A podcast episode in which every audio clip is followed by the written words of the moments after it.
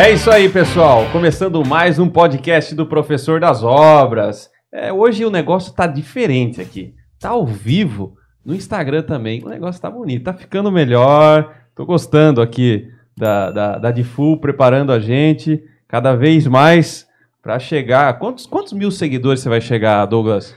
É difícil mencionar, né? Com uma, com uma equipe tão completa como essa que a gente tem, então o céu é o limite. O céu é o limite. O céu né? é o limite. O céu é o limite. E hoje eu tô aqui com o arquiteto Douglas Fernandes, é isso? Correto, é isso mesmo. Ô, cara, ó, seis anos com a DF Arquitetura, 17 anos na construção civil, né? E quatro anos, na verdade, com a DF Arquitetura. né?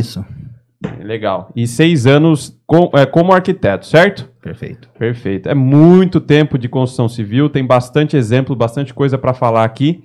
E nessa conversa, pessoal, vocês não podem perder algumas polêmicas aqui que o Douglas defende, uma filosofia diferente, e eu vou perguntar para ele aqui e vai ficar tudo claro, tudo muito bem explicadinho aqui com o professor das obras. Tudo bem, Douglas? Tudo bem, e você como está? Tudo jóia. Prazer te receber aqui. Vai ser um imenso prazer falar com você. E eu tô curioso para entender um pouco mais essa filosofia diferente sua de arquitetura. Muito obrigado pelo convite. Vamos para as perguntas que a gente está aqui para esclarecer qualquer dúvida mesmo. Acho que tentar minimizar as polêmicas. Oh, legal, legal. Bom, é, eu tô falando dessa filosofia diferente aqui do Douglas, na verdade, é, porque na prática, né, a gente está acostumado a lidar com, com as obras no dia a dia.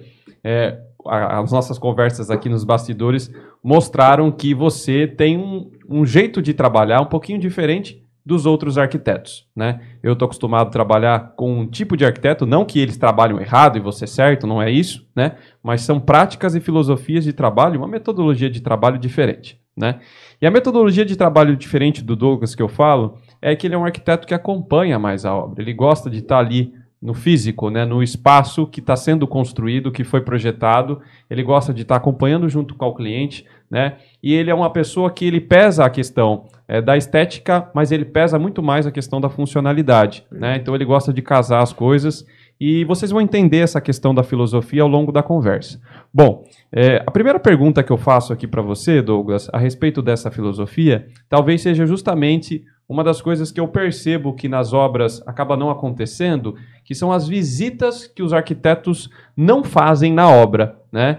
E aí o cliente fica puto porque ele paga um projeto, às vezes paga até esse acompanhamento para o arquiteto e ele pouco aparece lá. Ou aparece somente quando tem algum tipo de problema que ele é requisitado. Né? Você já defende um pouquinho diferente, que o arquiteto ele tem que fazer é, visitas constantes na obra, enfim, fazer um acompanhamento. Né? Como que é isso? Por que, que você acha que tem que ser assim? E qual que é a diferença disso para você? Sim, na verdade, o método que eu trabalho, eu faço a parte de projeto, quanto a parte de execução também. Então, a minha equipe, ela vai estar na obra todo dia. Então, eu também tenho que obra todo dia. Ah, pra, até para fazer a parte do, do cronograma de obra que eu monto para o cliente quando a gente faz um fechamento do serviço, eu tenho que ver se esse cronograma está fluindo, né, conforme eu, eu fiz essa programação. Então, eu tenho que estar na obra todo dia. E como, como minha equipe está lá, eu faço a parte até de levar e buscar em obra e acompanhamento não só full time, eu faço também essa parte remoto. Não é todo dia que eu consigo ficar algumas horas em cada obra, então eu faço uma parte remota, uma parte presencial. Perfeito. E é, e é claro que assim, né? é, essa questão do acompanhamento de obra, mesmo para mim que sou engenheiro e que construo, eu também não estou todo dia na obra. É, obviamente a gente deixa alguns dias ou alguns momentos é, oportunos para que a gente faça uma visita na obra. Eu costumo dizer assim: é muito importante eu estar na obra quando o pessoal está fazendo a marcação da alvenaria do que quando o pessoal está fazendo a elevação. Sim. Porque uma vez que a marcação foi feita errada, não adianta eu ir lá ficar todo dia da elevação se a marcação foi feita errada e não resolveu nada. Então é super importante você estar em alguns pontos chaves na obra, né? Então isso eu acho que, que é, é muito legal. Assim, essa ideia de você acompanhar a obra é, é um pouquinho diferente, como a gente falou, mas você acha que você é assim por conta do seu perfil é, e talvez os outros arquitetos que são mais de criação, aquela questão mais de, é, do estético, enfim, é, de, do desenho, eles têm um perfil mais criacionista e por isso eles não têm é, é, esse costume de ir para a obra. Que, que você acha que você tem essa característica? É, o que, que você, você fala a respeito disso? Sim. É, na verdade, a arquitetura para mim começou antes da graduação. Então, eu já acompanhava a obra há muito tempo. Como a gente falou, eu sou formado há seis anos e eu acompanho obra há 17. Uhum. Então, eu acho que é, essa vivência da, da construção, o estilo de profissional que eu me tornei mudou. Uhum. A maioria dos profissionais, é, os arquitetos, é, bastante colegas de, de, de, graduação, esse tipo de coisa, eles, eles conheceram muito a arquitetura na graduação. Então, poucos têm esse contato no dia a dia. Eu não sei se eles não entendem qual a importância disso. Se é importante você fazer um projeto é, que, que vá te, te satisfazer também, mas não ao cliente. Então, eu, como estou no dia a dia, eu vejo que projeto também dá, dá conflito com, com a execução. É, eu acho importante é, essa vivência de estar. Tá de estar tá fazendo o projeto, eu fazer também o projeto e eu executar. Pela, pela experiência passada. Eu acho que é, é esse é o maior fator. Se eu não tivesse da, em construção há 17 anos, eu não ia ter visto isso. Se eu tivesse só 6, eu ia ver que não tem esse problema tão grave, né? Entendi. É, é, até você falando da questão da, dos estágios dos arquitetos, talvez é, seja um ponto também muito importante para falar. Que assim, o engenheiro civil, na faculdade de engenharia civil, as oportunidades de estágio dele geralmente são dentro de construtoras, né, incorporadoras, é, empreiteiras. Então, eles sempre atuam ali num período de obras, né? É, já o arquiteto, ele geralmente vai estagiar com arquitetos. E arquiteto já tem essa característica de escritório, de projeto e fazer visitas né, é, periódicas ali na obra, é, ou quase nem visitam obras. Sim. Você acha que é, justamente isso, pela questão de você já ter é, vivenciado obra antes de entrar na faculdade, é, fez com que a sua visão fosse totalmente diferente dos seus colegas ali de sala de aula, né? É, e talvez até se os seus colegas tivessem a mesma experiência que você tem, eles teriam gostado da obra, porque a obra é um lugar legal, né? Correto. É até a forma de estágio que que você falou, concordo plenamente, porque todos os colegas foram para escritório. É aquela coisa de só fazer o projeto em cima de um AutoCAD, não, não ter esse, esse contato com, com o chão de obra que a gente fala. O meu estágio foi diferente. Meu estágio foi na parte de projetos, mas foi a parte de adaptar o projeto à necessidade da obra. Então já é uma característica pessoal. Uhum. E se eles tivessem esse contato, eles vão ver como é interessante a obra. É. é e, e o arquiteto que, como você, que tem essa característica de gostar mais de obra, você acha que ele tem uma diferença no perfil? Você acha que assim ele acompanha mais obras porque ele gosta talvez é, de fazer a gestão ali da equipe, ver as coisas acontecendo? É, você acha que tem uma mudança no perfil? Porque assim você deve ter conhecer pessoas que, que também gostam de ir para a obra, né? É, é, o perfil da, das pessoas? O que, que, você acha? Sim, é, é, eu conheço, mas a quantidade é mínima comparado a arquiteto do escritório. É, e quem gosta de obra, ele gosta de entender a obra, por que ele faz a obra em, em, si. Então é diferente de você só sentar e fazer um projeto. Eu faço uma casa porque vai ser uma moradia. Então quem, quem faz uma construção com o pé no chão, ele entende a diferença de obra. Ele entende a importância que é uma, uma edificação e não só a construção dela. Tá, legal. E assim, para a gente também não colocar os braços em cima da mesa e tirar um braço de ferro aqui, deixa eu te perguntar aqui. Ó é, é, geralmente quem faz esse acompanhamento das obras, até desses arquitetos que são mais é, voltados para a estética do negócio, são os engenheiros, os construtores e tudo mais, né? E aí você vem com essa ideia de que o arquiteto também deveria fazer um certo acompanhamento e tudo mais. E eu também acho muito legal porque às vezes eu sinto falta do arquiteto estar tá ali na obra. É, eu acho que um complementa o outro, né? Dá para adicionar um trabalho ao outro. E principalmente assim, porque isso não vai levar o custo para o cliente, porque o, o, preço dele contratar um arquiteto que vai fazer é, esporádicos acompanhamentos ali na obra, junto com uma empresa de engenharia, é o mesmo dele contratar um arquiteto que nunca vai na obra é, e contratar uma equipe de engenharia. Então, acho que é, é super legal quando você tem várias pessoas que pensam diferente ali no canteiro de obra. O que, que você acha, pela experiência que você tem, das obras que você já participou, tá? É, da visão do arquiteto que acompanha a obra versus a visão do engenheiro que acompanha a obra. Qual que é a diferença dos dois, assim? Então, é, aí eu falar da visão do oposto é, é, difícil, mas a minha, por exemplo, eu sou muito a favor de ter ambos, porque é o que você falou, acho que várias visões conseguem valorizar tanto mais o debate quanto a qualidade da obra em si. É, então, meu cliente, eu não faço nenhum tipo de edificação sem a presença do engenheiro, porque eu acho que o arquiteto tem o seu lugar, o engenheiro tem seu lugar. Tá. É, então a, a, união dos dois é boa, porque a gente tem, como você falou, para a gente não tirar braço de ferro. E eu acho que tem que quebrar esse tabu, porque o arquiteto e o engenheiro eles são versos, eles não são versos. Eles são complementos um do outro. Então a gente tem que começar a mostrar também a importância disso. Que quando você, você vai procurar um profissional, você sabe que eu tenho um especialista da área. Então, se os dois profissionais são especialistas conseguirem conversar e, e, se, e se ajudar, porque até mesmo um projeto arquitetônico e um projeto estrutural, ele tem que ter essa conversação, senão não se encaixa. Uhum. O arquiteto não quer que passe um pilar em tal lugar, o engenheiro vê que é necessário passar pela estrutura da casa. Uhum. Então, se os dois acompanham a obra, é mais fácil deles se entenderem no final também. Perfeito. Então, eu acredito que não tem lugar para um ou lugar para o outro, tem lugar para os dois sempre. Tá. É, hoje, inclusive, eu estava na obra, antes de vir aqui gravar o podcast, e estava acompanhando a cliente ali, e a cliente faz várias perguntas né, a respeito da obra. E teve um momento ali que a gente estava olhando para uma porta de vidro, e a porta de vidro ela foi projetada né, e estava sendo construída para ter praticamente 3 metros de altura. Né? E ela estava achando alta aquela porta, porque o preço da esquadria está muito alto, né? E a porta ela é bem comprida também. E ela falou assim para mim, Hugo, você que tem mais noção, você acha que eu conseguiria baixar quanto nessa porta para ela continuar sendo uma porta legal, não perder tanta visão e tudo mais.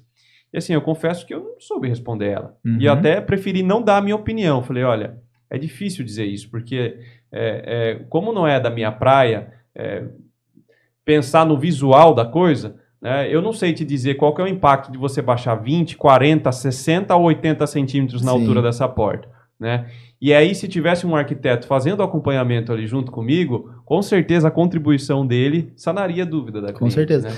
E na verdade eu acredito muito a ele explicar, no caso, não é na estética. Tem a parte do, do financeiro que pesa, concordo uhum. plenamente. Isso é uma coisa que a gente bate bastante também. Quando eu vou conversar com o cliente, o cliente pergunta um exemplo, quanto vai vou gastar? Cara, você pode gastar de, de, de 1 a 100. Que é claro, depende do que você vai colocar, o tipo de material, o tipo de acabamento, tudo isso interfere. Mas na caso do projeto, você aumentar ou, ou, diminuir um vão, o que interfere não é nem tanto a estética, e sim qual é, por que foi projetado, né? É a, a, iluminação que vai entrar, a ventilação que vai passar, Perfeito. entendeu? É, é, eu acho que é isso falta. Se o arquiteto acompanha essa obra, a cliente quer mudar, tudo bem.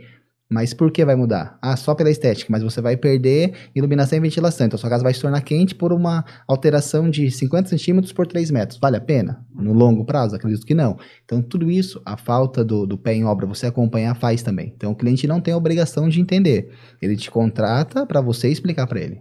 É, legal. E, inclusive, você estava falando aí, aconteceu uma vez também numa obra minha, que tinha uma janela de uma cozinha que ela estava voltada para um muro e esse muro era bem alto.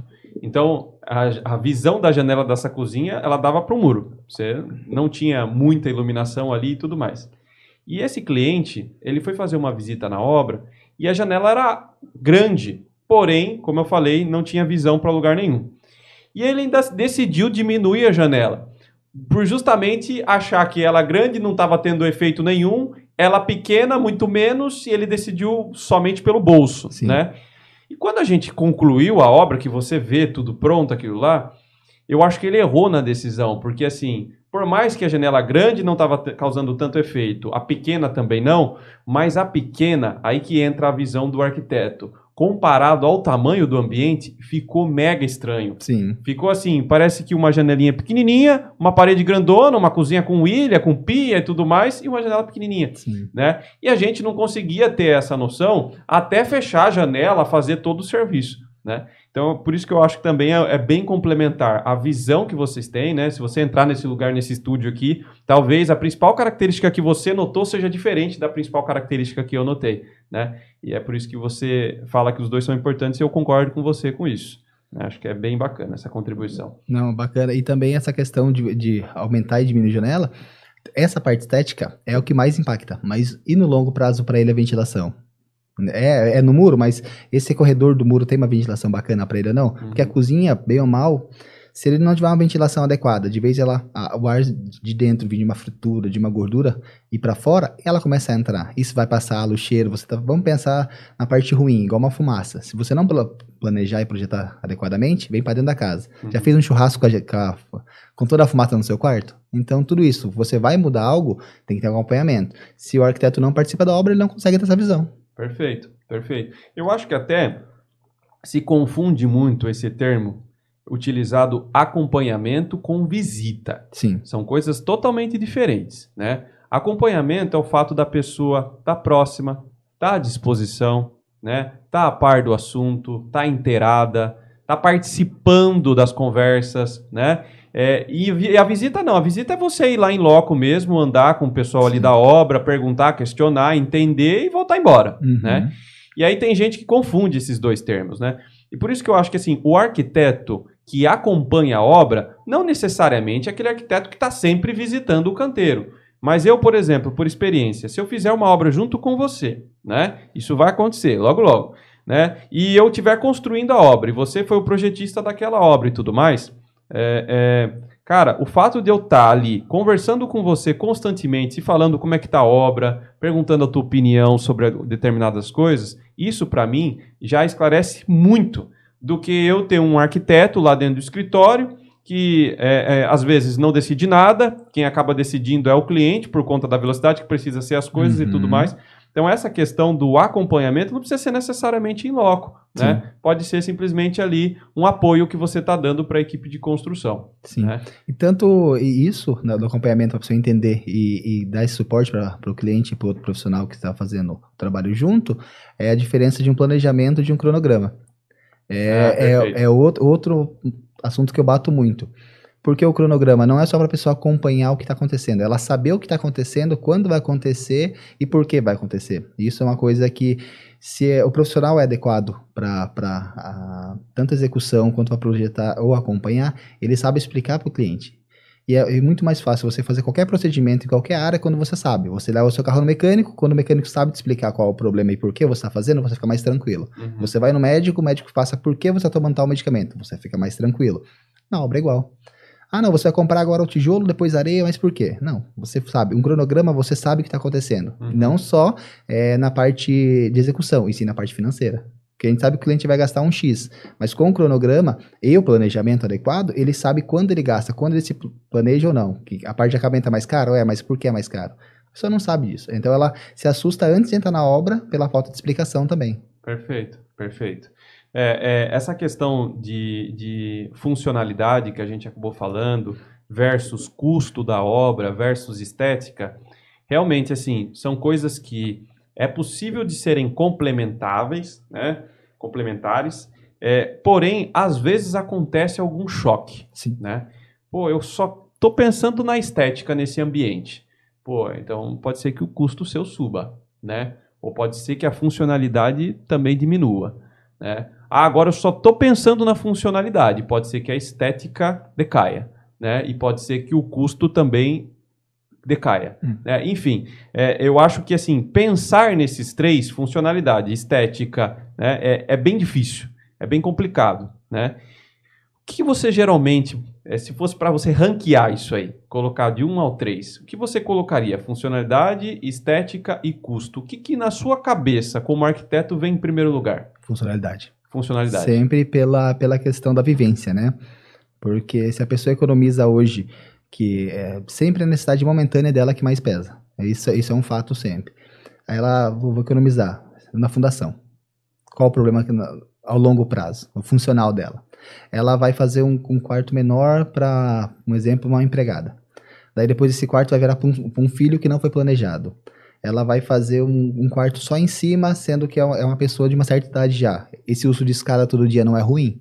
Então, o funcional, o, o usar todo dia é o mais importante sempre, em quase todos os aspectos. Certo. Aí acho que o custo é muito relacionado ao que o cliente está disposto, não, né? Sim. A pagar e a estética também, né? Sim. É, eu, eu acredito muito que dê para unir. Você falou, é, é difícil, sim. Mas se for para escolher, o funcional eu acho que é o principal. É o principal, né? Sim. Não adianta se fazer uma casa bonita, o cara tem que usar a cadeira de rodas depois e não entra na casa, né? Sim. É, esse é um problema.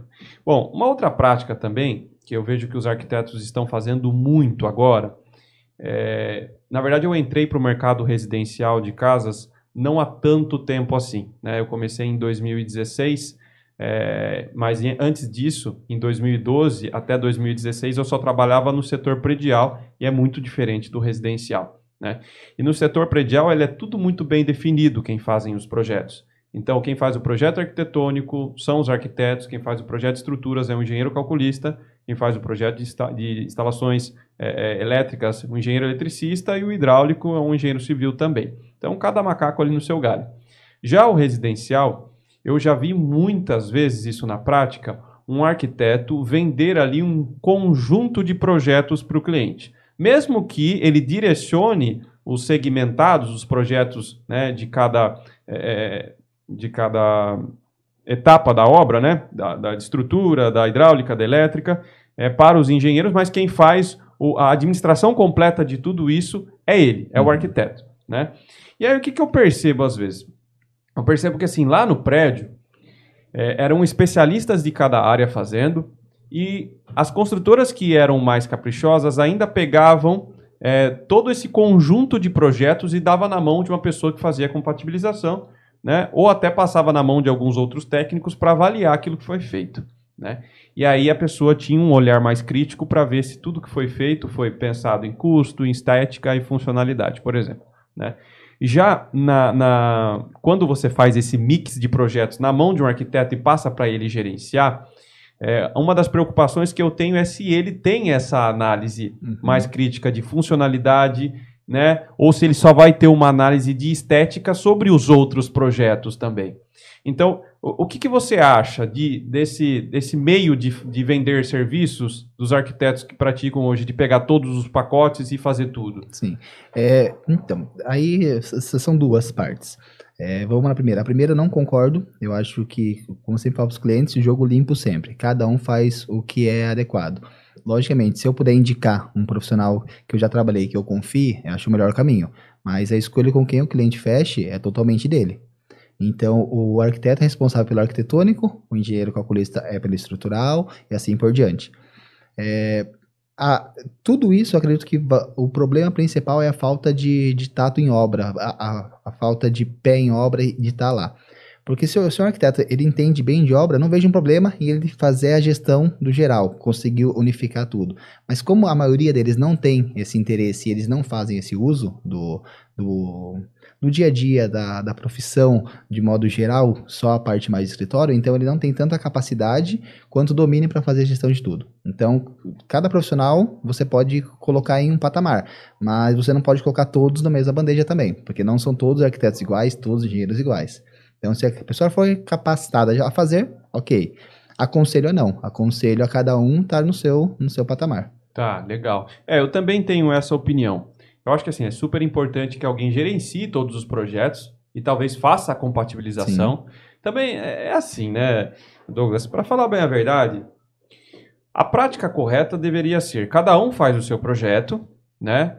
E aí tem um, uma. Vamos colocar que são quatro principais projetos: vai, arquitetura, arquitetura hidráulica, elétrica e, estrutural. Vai.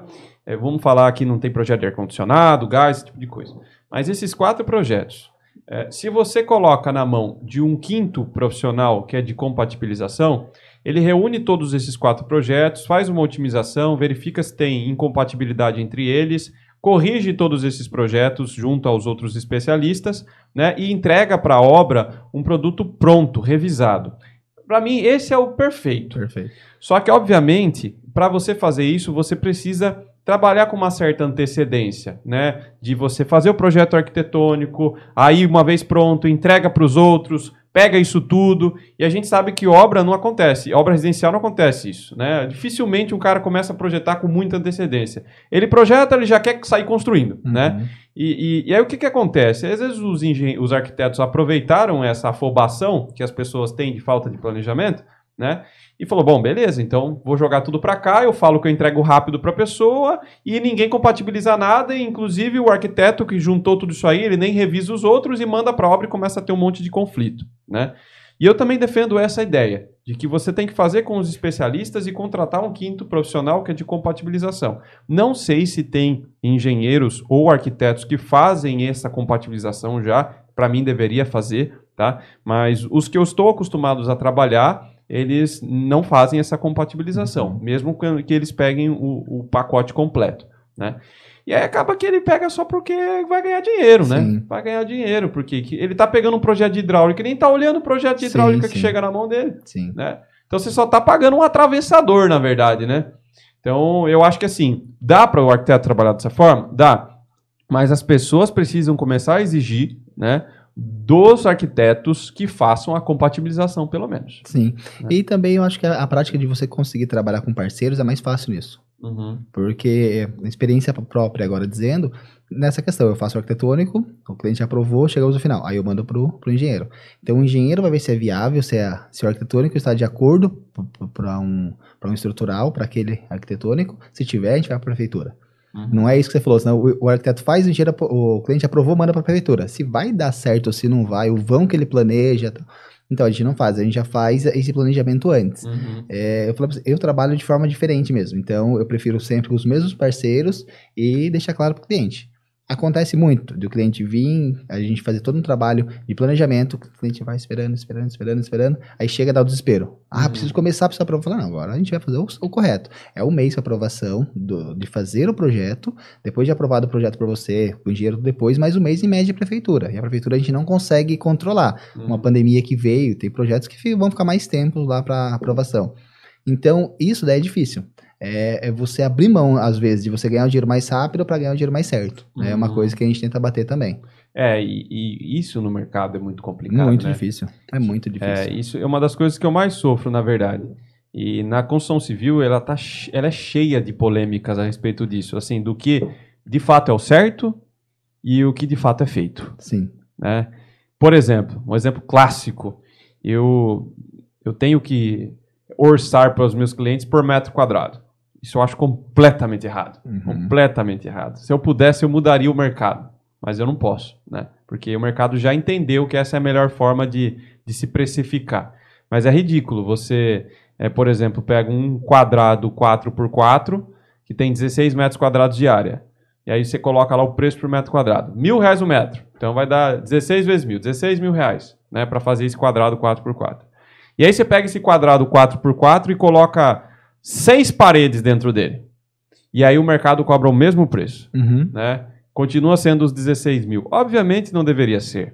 O trabalho é totalmente diferente. O trabalho é totalmente diferente, né? E aí, dentro desse quadrado, além das seis paredes, o cara coloca dois pontos de ar-condicionado, um ponto de gás, três pontos de água, um quente, um frio, um...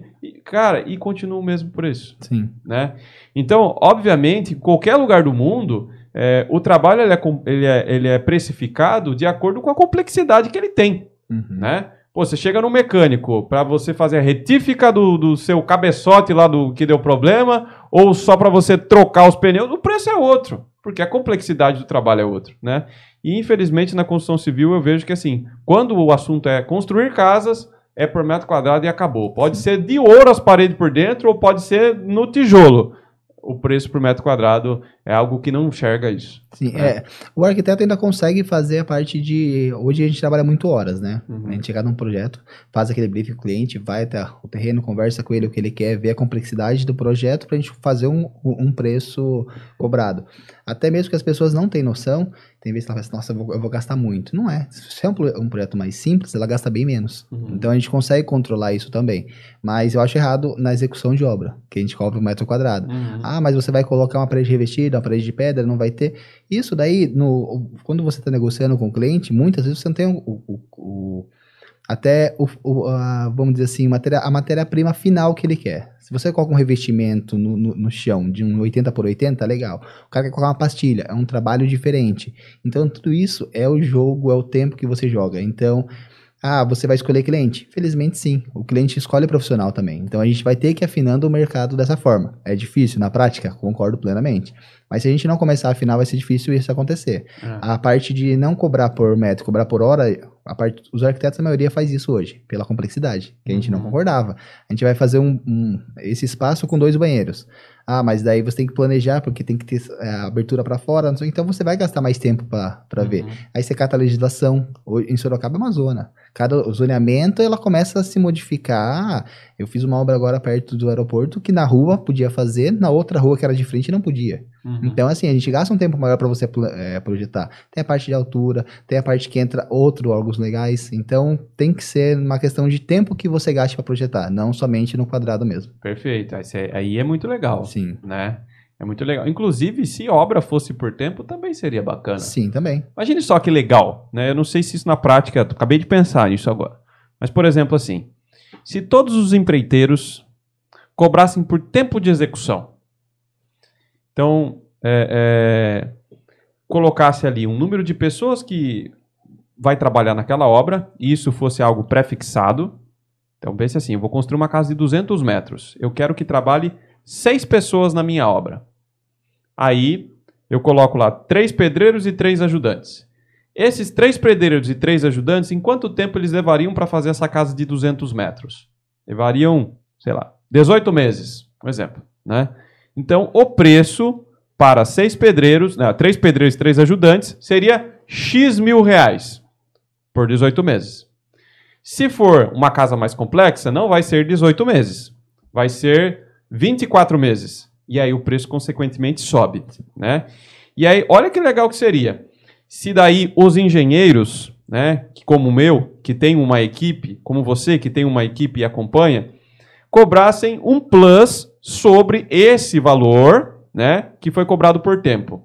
Cara, seria sensacional para nós. Por quê? Porque hoje, como é que funciona? Funciona que o cara não analisa o tempo que ele vai gastar, ou ele fala para o cliente que ele vai demorar 18 meses e na verdade ele termina com 24 e aí ele pede um aditivo no final, né? Ou na verdade tem uma equipe que é super boa que entregaria até em menos de 18 meses e conseguiria baixar o custo e fechar a obra, Sim. né? Eu, por exemplo, tenho uma característica na minha equipe que trabalha para mim que eles são rápidos. São rápidos. A gente só contrata profissional que tem alta produtividade. Porque como os preços estão enforcando a gente, a gente precisa ter alta performance. Não tem jeito, né? Então seria muito legal se os preços também na construção fossem por hora, né? Fossem por tempo. E isso daí, se a gente começar a entrar, seria muito bom para quem trabalha bem. Isso. Isso. viraria o jogo, porque Perfeito. a gente vai hoje orçar. E é, e é um orçamento muito desleal. Você Uhum. trabalha por metro quadrado, seu preço é X. Uhum. Daí eu venho o outro com o preço Y mais, mais barato. Daí o cara vai e acontece isso que você falou. Ele promete pro cliente um X de tempo, ele gasta mais, mas porque como ele fechou com o cliente antes, o cliente já tá pagando ele, já provavelmente já pagou a mais, o cliente não quer abandonar. Daí É. ele pede aquele plus, né, ele não consegue terminar a obra. Então, nesse, nesse, nessa análise feita, para quem é bom, seria bom. Então É. isso é justo, porque a gente tem que começar a transformar isso também, acho bem bacana. Porque o cara que é ruim, não, ele não tende a melhorar porque ele consegue ganhar do bom pela questão da, do imediatismo, do preço, de ser mais barato, eu vou fechar com ele. Então se a gente conseguisse virar esse jogo, seria interessante. Legal, né? Mas é muito difícil mudar o mercado, né? É, Mas isso tudo é uma, é uma cultura que você pode mostrar que é interessante. Uhum. Né? Você mostrar que você falou, minha, minha equipe é muito rápida. Ah, é- ela é rápida, faz bem feito? Faz. Puta, É um pouquinho mais cara hoje no metro, daí o cara não vai em você. Mas ó, você faz comigo. Minha equipe é rápida e, e eu vou cobrar de você o tempo. Tanto tempo, assim, a, a gente pode até trabalhar com um plus a mais, se você fazer. Prometeu em 12 meses, você entrega em 9, você ganha um plus a mais, legal. Uhum. Prometeu em 12, você entrega em 15, você tem um plus a menos. Sabe, assim, você trabalhar com essas métricas também para ser justo para ambos. O Seria cliente está disposto a te pagar mais se você for mais rápido e te pagar menos se você for mais lento. Bem legal. Benefício e malefício da coisa. Tá vendo aí, Sinduscom? Tem que, prestar, ó, tem que começar a colocar esse, esse, formato de trabalho, hein? É, você comentou a respeito da, da arquitetura mais funcional. Obviamente, a gente faz uma arquitetura funcional pensando é, nas pessoas que vão utilizar aquela casa, né? É, e quando a gente pensa na estética, claro que a gente pensa nas pessoas que vão usar aquela casa. Mas será que as pessoas também não estão pensando nas pessoas que vão frequentar de vez em quando a casa ou simplesmente passar ali com o carro no condomínio e tal? Porque assim, existe uma grande discussão, né?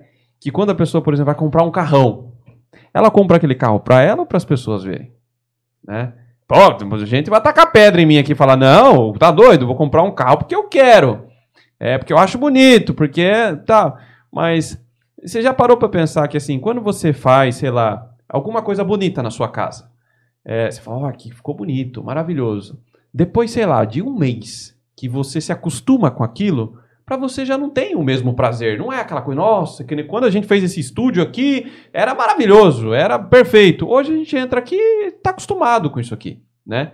É, só que para as pessoas que vêm para cá, pô, é sempre aquela primeira experiência, é sempre algo muito bonito, né? Então fica essa dúvida: será que você, quando é, prefere adquirir alguma coisa pela estética, você está fazendo isso por você ou pelas outras pessoas? O que, que, você percebe dos seus clientes com relação a essa ótica? Aí? Sim, os meus clientes, na verdade, a maioria deles é, é mais o funcional. Porque tá. eu, eu, sento para explicar a verdade para eles, sempre. Uhum. O que uhum. você quer? Eu quero uma coisa linda. Vamos fazer. Mas está disposto a gastar? Ah, tô. Legal. Daí a gente consegue colocar uma estética sensacional e funcionalidade também. Uhum. Mas quando a pessoa não tem tanta grana para gastar, vai funcionar mais. Mas a gente não tenta perder nunca a estética. Porque o que você falou, você morar confortavelmente é bacana. Mas você morar, é, a, a, vamos lá, visualmente também é, é, bacana. Você deita num quarto imenso, ou um quarto super confortável, planejado do jeito que você quer, é mais gostoso. Então isso também é funcionalidade. Uhum. O conforto de vida é bom. Um carro você compra para impressionar pela estética, sim. Mas você sabe todo o conforto que ele vai te, te trazer. Um Fusca e uma Ferrari te dá para o mesmo lugar. Sim. Status diferentes e conforto diferente. Essa é a questão, é simples. Ah, eu, eu vou optar só pela estética. Dá para fazer. Não indico, não indico. Vamos mesclar as duas? Vamos. Porque a estética é importante sim. Pra gente, é fisicamente, o carro que a gente anda, a casa que a gente mora, os amigos que a gente tem. Tudo isso daí a gente vive no, no meio estético também. Não dá para ser hipócrita e falar que não, não existe isso. Existe sim, e é bem, é bem relevante no caso. É, e começou até a ser questionado o que de fato é ser funcional. Porque quando você, sei lá, pega um carro antigo, né, é, e pega um carro novo, que quando chove lá no para-brisa ele liga já o, o limpador automático, né? Tem pessoas que hoje acham que isso é ser funcional. Fala, não, funcional é a água cair e o limpador começar a limpar sozinho. Sem eu precisar acionar qualquer alavanca ou qualquer alguma coisa. É um sensor que faz funcionar. Isso é ser funcional. Enquanto para outras pessoas, ser funcional é simplesmente o limpador funcionar. Sim. Independente se você vai é, puxar uma alavanca ou não. Né? É, é, então é, é, é um conceito meio subjetivo, é meio complicado mesmo, né? É, é, é pessoal, né? É pessoal. O, o, pessoal é, é incrível. Pode ser que para você uma casa grande não seja funcional. Uhum. Que você pensa, não, você recebe mais, mais pessoas, tem mais conforto. Mas o dia a dia, essa limpeza, você tem que ter uma pessoa para trabalhar na sua casa, sua mulher, você vai ficar limpando, não é funcional. Tem gente que mora num apartamento de 48 metros, isso é ser funcional. Então não, a gente não pode julgar o que é funcional para um e não para outro. Perfeito. O funcional é de cada um mesmo. Perfeito, perfeito. É, é, e pensando um pouco nessa questão do que é ser funcional e tudo mais, você comentou a respeito da, é, da famosa arquitetura das pessoas. Né? O que é a arquitetura das pessoas? É, é arquitetura para as pessoas. É para isso as pessoas. Daí. Isso, é o que a gente está conversando agora mesmo. Tá. É você vê o que é funcional para a pessoa em si. Quando eu vou fazer o projeto de uma casa de construção, eu faço o levantamento de dados, o que a pessoa quer, o que ela não quer e quanto ela pode gastar. Então a gente faz um projeto para aquela pessoa em si. Uhum. Já, já, matamos o problema. Porque tá. se eu catar fazer uma casa, que você falou, vamos catar uma casa de 200 metros, é, dois quartos, um banheiro, uma suíte, um lavabo, dois andares, tal. Isso você está fazendo um, um padrãozinho, está replicando o quadrado. Quando você faz para a pessoa em si, para o seu cliente final, é para as pessoas. Você pensa na pessoa que você está fazendo. Você vai fazer uma reforma. Por que uma reforma? A pessoa quer aumentar. Era um quarto pequeno, ela quer expandir um outro quarto, fazer virar um closet, aí colocar um banheiro também. Então você está fazendo para a pessoa em si. Você está se preocupando com o humano no final. E não só na estética, não só no valor final que você vai vender esse imóvel. É diferente. Tem pessoa que faz um monte de kitnet para alugar. Então, para essa pessoa é o dinheiro que importa. Quem vai morar lá vai ter conforto ou não é uma outra questão, entendeu? Então a gente vai adequar a cada caso uma pessoa mesmo. Entendi. Legal. É, é, e isso de, de você fazer essa adequação, você consegue enxergar melhor isso através de um briefing? Como é que você costuma Sim. visualizar essas necessidades do cliente? Sim, é, a principal é o briefing é, a conversa com ele, o que ele quer. Normalmente o cliente não sabe o que ele quer. É incrível, mas é, ele é o cliente, ele tem aquele foco na cabeça dele, que ele, quando ele pode fazer uma casa bacana no condomínio, ele viu na revista, ele viu de um amigo, ele viu no condomínio. Tudo bem. A gente vai e conversa com ele para mostrar, você quer isso mesmo? Ah, mas por quê? Mas explicar por quê. Quem é na sua casa hoje? Ah, hoje sou eu, meu marido e um filho. Legal, você quer uma casa com quantos quartos? Ah, dois quartos. Ah, você não pensa em ter um outro filho? Ah, a gente pensa, então tem que ter um quarto a mais. Aí depois você pensa em ter visitas na casa? Ah, não, meus pais sempre vêm, então tem que ter quatro quartos. Então a, a ideia inicial dela já muda, porque ela não sabe o que ela quer até então, ela só viu e replicou. É, no, é, diferente uma casa de um carro de concessionária, que é todos iguais. Então a gente começa a mostrar isso para a pessoa. Ah, eu quero aquela fachada linda, cheia de vidro tal. Legal, pra caramba. Mas por que você quer isso? Ah, porque eu acho bonito. Bacana. O que, que você quer ter? Isso eu quero ter no meu quarto. Legal. Você vai viver sempre de cortina? Ah, não, eu gosto de ter luz entrando, ventilação entrando. Ah, então você vai fazer isso pra rua, para mostrar o seu quarto pro, pra rua? Ah, não, não quero perder privacidade.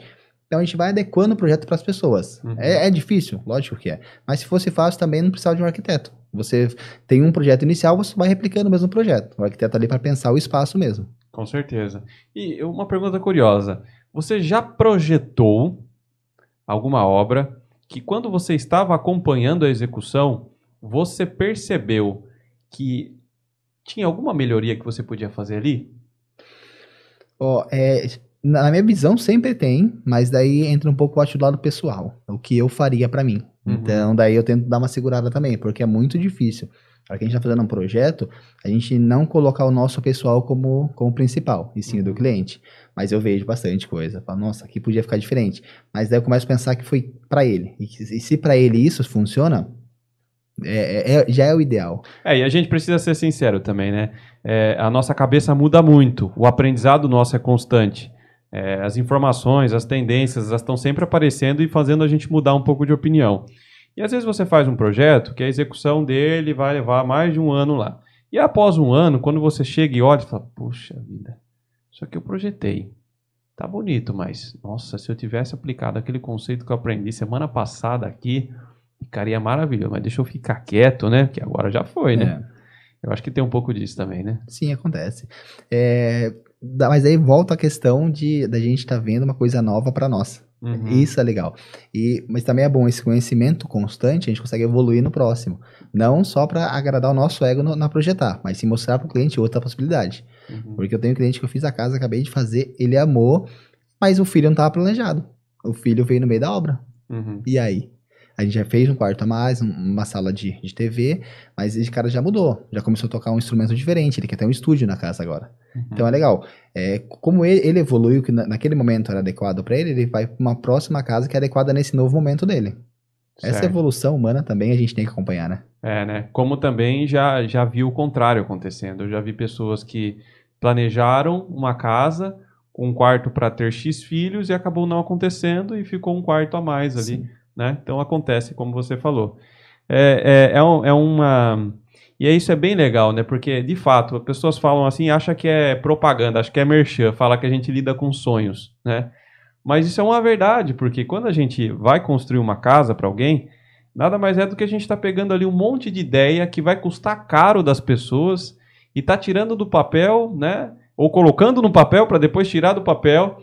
Então, assim, não, não é fácil você pegar aquele monte de ideias né, que a pessoa tem, às vezes mal definidas, como você falou, às vezes o cara nem sabe o que ele quer. Quando ele começa de fato pesquisar sobre aquilo, começa a ver aquilo, ele começa a mudar de opinião, né? E você vai ali com o seu jeito conversando, vai mudando a cabeça da pessoa, vai colocando as ideias e faz um projeto. Isso eu acho que é, é o mais legal, né? É, é, como que você cobra o acompanhamento de obra? E se você até pudesse citar até antes disso, algum case de um acompanhamento que você fez, assim, que o cliente achou sensacional, ficou, nossa, parabéns, Douglas, ficou uhum. muito bom isso aqui, isso valeu a pena, essa, essa visita sua que você fez na obra aqui mudou tudo.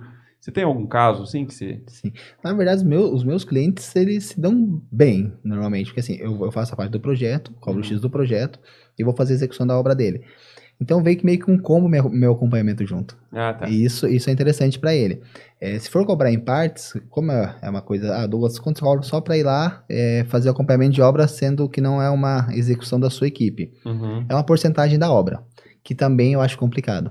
Que daí já é uma prática de mercado. Como eu vou, eu vou cobrar uma porcentagem da obra, se a, pode dar o mesmo trabalho uma obra X e uma obra Y. Então é, é difícil, é, uhum. outra, é outra metodologia que tem que, que mudar a cabeça. Mas como eu faço a parte de projeto e execução, para mim é tranquilo. Eu vejo que o cliente gosta disso. O cliente não tem preocupação nenhuma. Uhum. Ele vai ter a parte financeira.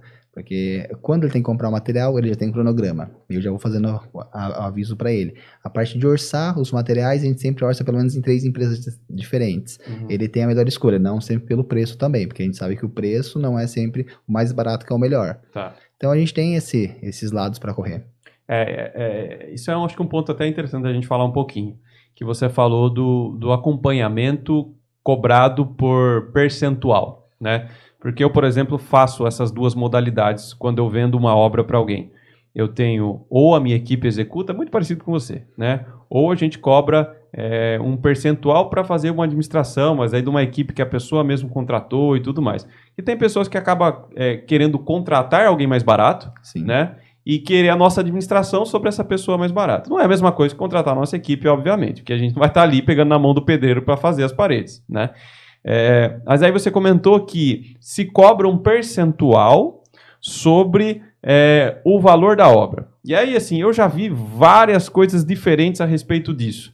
Por exemplo, gente que cobra um percentual mais da fundação para frente. Então, por exemplo, ah, fez a terraplanagem da obra, fez a fundação, a fundação está concluída, dali para frente se cobra um percentual. Porque fundação, se você cobrar por percentual, é sacanagem. Que o cara pega um terreno bom ali, por exemplo, que tem uma resistência superficial alta, vai dar uma fundação rasa. Obviamente ele vai gastar menos com a fundação do que um cliente que pegar uma pirambeira lá, um solo ruim e ter que fazer estaca de 15 metros na casa dele, né? Obviamente ele vai gastar muito mais. E você tá, tá ganhando em cima de um negócio que, pô, é, foi o terreno do cara, né? Você não teve mérito nenhum nisso. Né? Então eu já vi gente falar: não, beleza, eu acho justo cobrar por percentual, mas da fundação para cima. Aí até aí, ok, também acho legal essa ideia. Uma outra ideia, né, que as pessoas debatem muito com relação a isso também, é o fato de você. É, do tipo de acabamento do cliente. Por exemplo, cliente vai colocar um porcelanato lá na casa, que custa 200 reais o metro quadrado. E aí, um outro cliente que está acompanhando a casa dele vai colocar um porcelanato de 50 reais o metro quadrado. Pô, o serviço do assentamento de piso muda um pouco do porcelanato de 200 para de 50? Muda, mas não é tão grande coisa assim. Para justificar essa diferença que você vai ter no ganho é, do, né, no percentual aí do, do material. Então, isso eu acho que um ponto também super importante, que assim, Bom, beleza, vai estabelecer então aí o preço que você vai ganhar em percentual sobre os acabamentos? Porque aí, às vezes, o cliente começa até a pensar no que ele vai colocar na casa, porque ele vai ter que te pagar. Então, por exemplo, assim, poxa, eu gostaria aqui de fazer uma pedra nessa parede, nessa aqui, mas, pô, vou ter que pagar aqui 10% pro Douglas só por causa dessa pedra, não sei o que tem, vou pegar uma mais barata. E aí, putz, na verdade, né, não é isso que a gente quer, né? E aí, então, esse é um outro problema. E acho que, por fim, um problema do percentual também é a questão da economia que assim, a gente que cobra para fazer gerenciamento de obra, pô, gerenciar faz parte do processo otimizar. Você economizar para o cliente. E aí, quando o cliente vem e te paga 10% do, sobre, o, sobre o todo, meu, obviamente o cara pensa assim, então quanto mais eu gastar, mais eu ganho. Né? Então, esse é um problemaço também. Então, aí já vi gente falar assim: não, beleza, mas aí a gente estabelece um target, que é um orçamento inicial, e o quanto eu conseguir tirar desse orçamento inicial, o cliente me paga uma parte da economia. Bacana também essa ideia. Só que, meu, para você explicar tudo isso para o cliente, nossa, não sei como é que você faz. Mas aí é, é, é outra questão. A, a gente está debatendo toda a parte financeira da coisa. Uhum. Não, não dá para ser hipócrita falar que o dinheiro não é importante, mas não é só dinheiro. É, vamos lá, você faz um trabalho com o cliente X, você consegue fazer essa redução de custo para ele tem essa conversa com ele, explica essa diferença de, ó, se eu cobrar para você para gerenciar sua obra porcentagem, você pode gastar no porcelanato um quarto do valor, você pode gastar três vezes mais. Eu não quero te orientar isso, quero fazer você reduzir custo, mas não perdendo qualidade, perdendo estética, esse tipo de coisa. Você fazendo um trabalho limpo e, e, e claro com o cliente, não é mais fácil você ter outro cliente depois dele? Uhum. Essa é a questão também. Eu acho que a gente tem que se apegar um pouco mais. A gente não se apega ao pensamento nisso. Estou falando nós dois. Isso um, o mercado em si. Só pensa o que ele pode ganhar o máximo possível no momento. Isso é um erro. A gente começa a se tornar. A, a gente projeta sonhos. A gente pode falar isso. A gente uhum. projeta o, o que o cara sempre quis ter na vida dele. Aí você, cara, tá lá com o sonho dele de construir a casa, e você tá lá, dinheiro, dinheiro, dinheiro, dinheiro. Você pode fazer uma excelente casa. Você vai ser um bom profissional ou não? Muda essa chave também. Eu acho que isso daí a gente tem que começar a fracionar um pouco mais. Dá pra gente ser um excelente profissional e ganhar dinheiro também. Então Uhum. tem, a- eu acho que dá pra ter os dois. Perfeito. É, eu também concordo com você. É, é, como que você é, geralmente vende para os seus clientes, aproveitando isso, é, essas duas opções? Porque, por exemplo, o cliente ele pode então contratar o seu projeto e a construção com a sua equipe, ou pode contratar o seu projeto, escolher uma equipe que ele queira e você fazer também ali um acompanhamento que já estava no combo ali com o projeto, certo? Sim, é- mas assim, é, tem uma outra diferença. Quando a gente faz a parte do projeto, a gente faz um RRT de projeto Certo. e um de execução de obra também. Quando eu faço o projeto e a construção, eu faço os dois, sem problema nenhum. Quando eu faço só o projeto, eu faço só do projeto.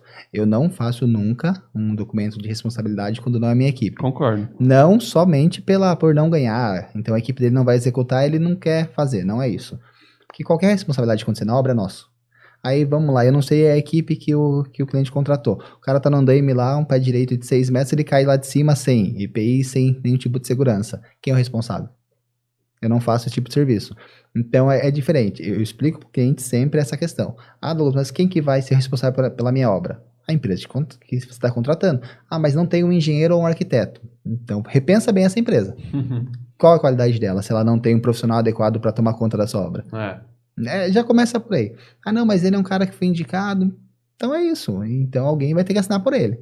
Aí o cara faz uma faculdade de cinco anos, o cara tem uma dedicação, tem um ano de serviço, ele vai ser responsável para ganhar uma porcentagem, vamos falar hoje em dia, baixa, comparado ao preço de uma graduação, é, todo o seu tempo de profissão para você se arriscar num erro de alguém.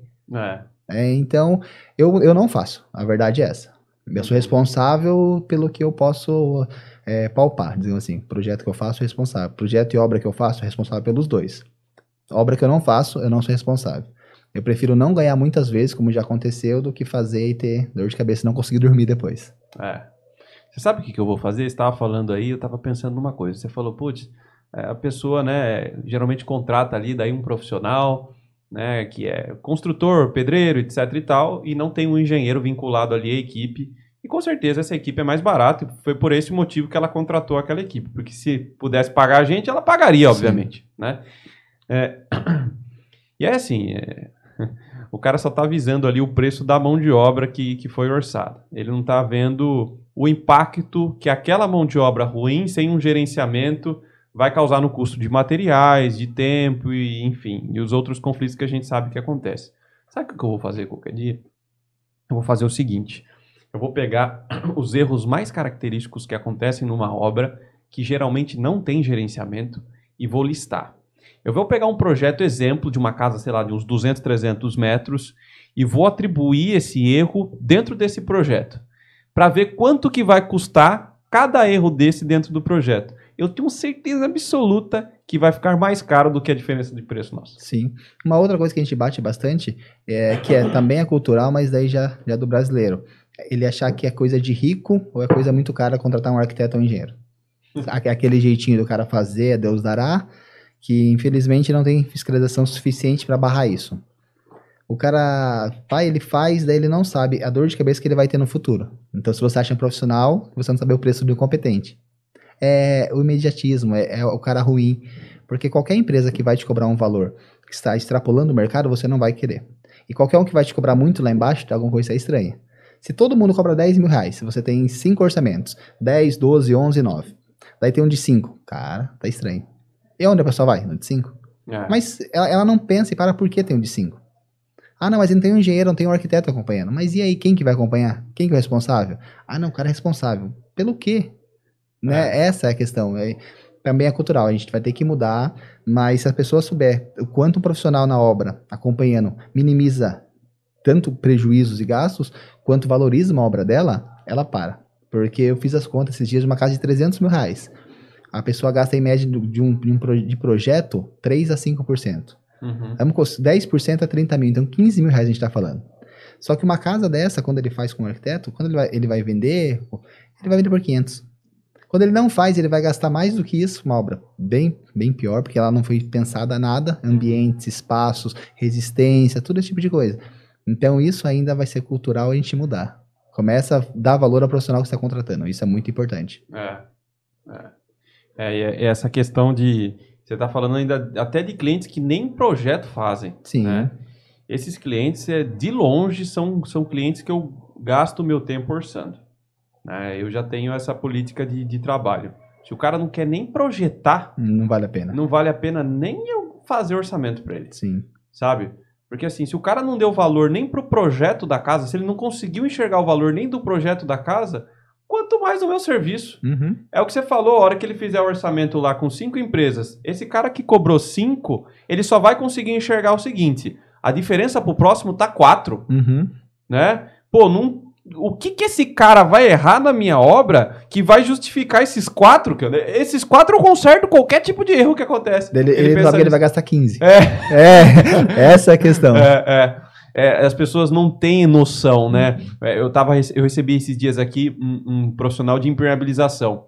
Cara, é, uma impermeabilização feita numa obra, ela custa em torno, sei lá, é, mais ou menos isso também, em torno de 3% do valor da obra, né? A impermeabilização completa da obra, bem feita.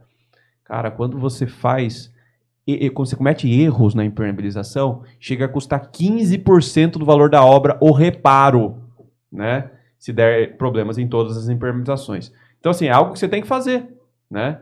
É igual aconteceu esses dias comigo aí, o pessoal sabe. Estourou a correia dentada no meu carro. né? Ficou mais de dois mil reais para consertar. Uma correia dentada você vai trocar ali, você não gasta 200 reais. Né? Eu, putz, fazer o quê, né, cara?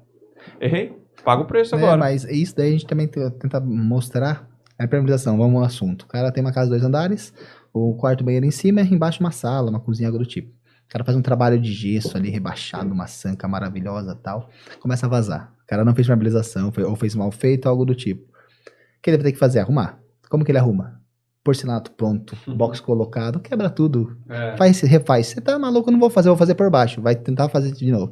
Mas nessa ele já perdeu o gesso. Uhum. Quanto ele gastou de gesso? É o que a gente tá falando. Um profissional não é caro. O incompetente é caro. É. Então, sai dessa de preço, procura a referência, quem ele, quem ele é, qual é a capacidade que ele tem, qual foram os clientes dele. Faz essa pesquisinha, não custa nada. Uhum.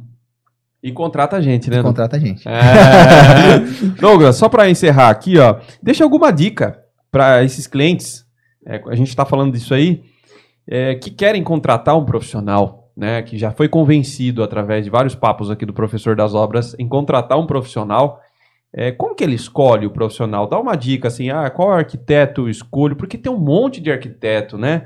E às vezes o cara, sei lá, cada um tem o seu estilo, cada um tem o seu método de trabalho. O construtor é até mais fácil dele, dele contratar, talvez, do que o arquiteto, né? Mas dá uma dica aí de como ele escolheu o arquiteto, o que ele tem que considerar, né? Talvez um pouco do perfil dele, um pouco do perfil do arquiteto. Sim. Ó, é, a dica é sempre quem ele quer contratar. Na verdade é isso. Ele quer contratar o arquiteto por quê? Ah, que ele quer que faça a minha casa. Então é a sua casa, cara. Quanto tempo você passa nela? Para quem é a casa? Para você e para sua família. Qual o bem maior? A família. Então contrate alguém que pense nisso, que pense em você e pense na sua família. Primeiro passo é esse. Pô, legal, a pessoa pensa em mim, a pessoa vai fazer uma casa para mim. Agora vamos lá ver qual a capacidade dela. Ah, não, ele é um arquiteto, é formado, tá tudo certinho dentro da lei, bacana. Qual que é o histórico dele? Pesquisa isso. Quem são os clientes? Como foi a experiência? É, o que ele tá me vendendo hoje é verdade? Ah, hoje ele tá falando que vai fazer uma casa para mim. Vai nos dois, dois, três clientes passados. Não, o cara fez aquilo e vendeu o projeto nunca mais apareceu na vida. Acontece. Faz essa, faz essa pesquisinha, não custa nada. Então, você saber quem você está contratando é o melhor caminho também. E não é preço. Pode ser que esse profissional seja barato. Não estou falando que ele tem que ser o mais caro. Mas vai em quem realmente vai fazer uma coisa para você. mesmo, Pensando em você, não pensando só no cifrão atrás que vai vir para ele. Perfeito, legal. E Douglas, vamos lá agora, vou te colocar numa saia justa aqui, hein? A galera que acompanhou o nosso podcast aí, esse bate-papo aqui, entendeu um pouquinho da sua visão, da sua filosofia de trabalho, vai ver lá a nossa foto lá no Instagram, né? Uma thumbzinha. E vai comentar e curtir lá, né? E falar o que, que achou do podcast. E aí, cara, o que, que você pode oferecer para essa pessoa que entrou lá, escutou o nosso podcast? Você tem alguma coisa que você pode oferecer para ela? Cara, posso sim. É, a pessoa que tem, vê nosso podcast se interessa por obra. Certo. Me chama lá. Me É, explica o que ela precisa. A gente bate um papo, faz uma consultoria. Porque a gente tá aqui para esclarecer. Se não fosse para esclarecer, não seria aberto. Tá. Então, se a gente tá querendo ajudar as pessoas, porque não vou sanar toda a dúvida dela numa consultoria. uhum. Mas posso sanar o principal, aí ela vem nos contratar. Porque ela sabe o tipo de profissional que ela tá, ela tá contratando. Vai, vai começar a mostrar para ela que é, não é o de graça que importa, e sim a importância que a pessoa dá para ela. Perfeito. Pode chamar lá no direct, a gente conversa, a gente consegue se entender numa consultoria, algo do tipo. Legal. Ó, o Douglas está dando aqui uma consultoria, na verdade, para esclarecer alguma dúvida que você tem a respeito da arquitetura, né, da construção da sua obra, Perfeito. sobre é, um investimento que você quer fazer, qual que é a melhor opção, né? Contate ele lá. Tenho certeza que ele vai te atender, é, primeiramente, com uma grande cortesia, né? E se der negócio com ele, ótimo, né? Perfeito. Ele está à disposição aí para poder contribuir. Isso mesmo. Certo? Perfeito. No Instagram está Arc Douglas Fernandes e no Facebook Douglas Fernandes Arquiteto. Legal. Isso aí, Douglas. Foi uma ótima conversa. Obrigado pelo papo. Volte mais vezes aqui para a gente discutir outros assuntos. Né? Vamos nas obras também para fazer alguns vidinhos juntos lá nas obras. E foi um imenso prazer te receber aqui. Algum recado você quer deixar para os seus, é, pros seus seguidores aí no Instagram e tudo mais? Perfeito. Vamos lá. Eu agradeço o- a abertura que vocês fizeram no programa. O programa está muito bacana também. Vamos fazer mais parceria juntos, sim. É, o recado é, é o que a gente está tentando passar no dia a dia. Começa a mudar um pouco a visão do que é o arquiteto, do que é o engenheiro. A gente trabalha para as pessoas, então vocês têm que começar a ver, ter esse olhar que é importante esse profissional te acompanhando. Você está realizando um sonho. Uma casa, mais barata que seja, você, a gente está falando aí de 200 a 300 mil reais. Então, você está fazendo investimento alto, faça ele de forma consciente com quem realmente entende e pensa em você. Perfeito. Tá bom? Legal, Douglas. Foi ótima conversa. Obrigado pelo papo. Mais um episódio do Professor das Obras. Ficamos por aqui. Um grande abraço e tchau!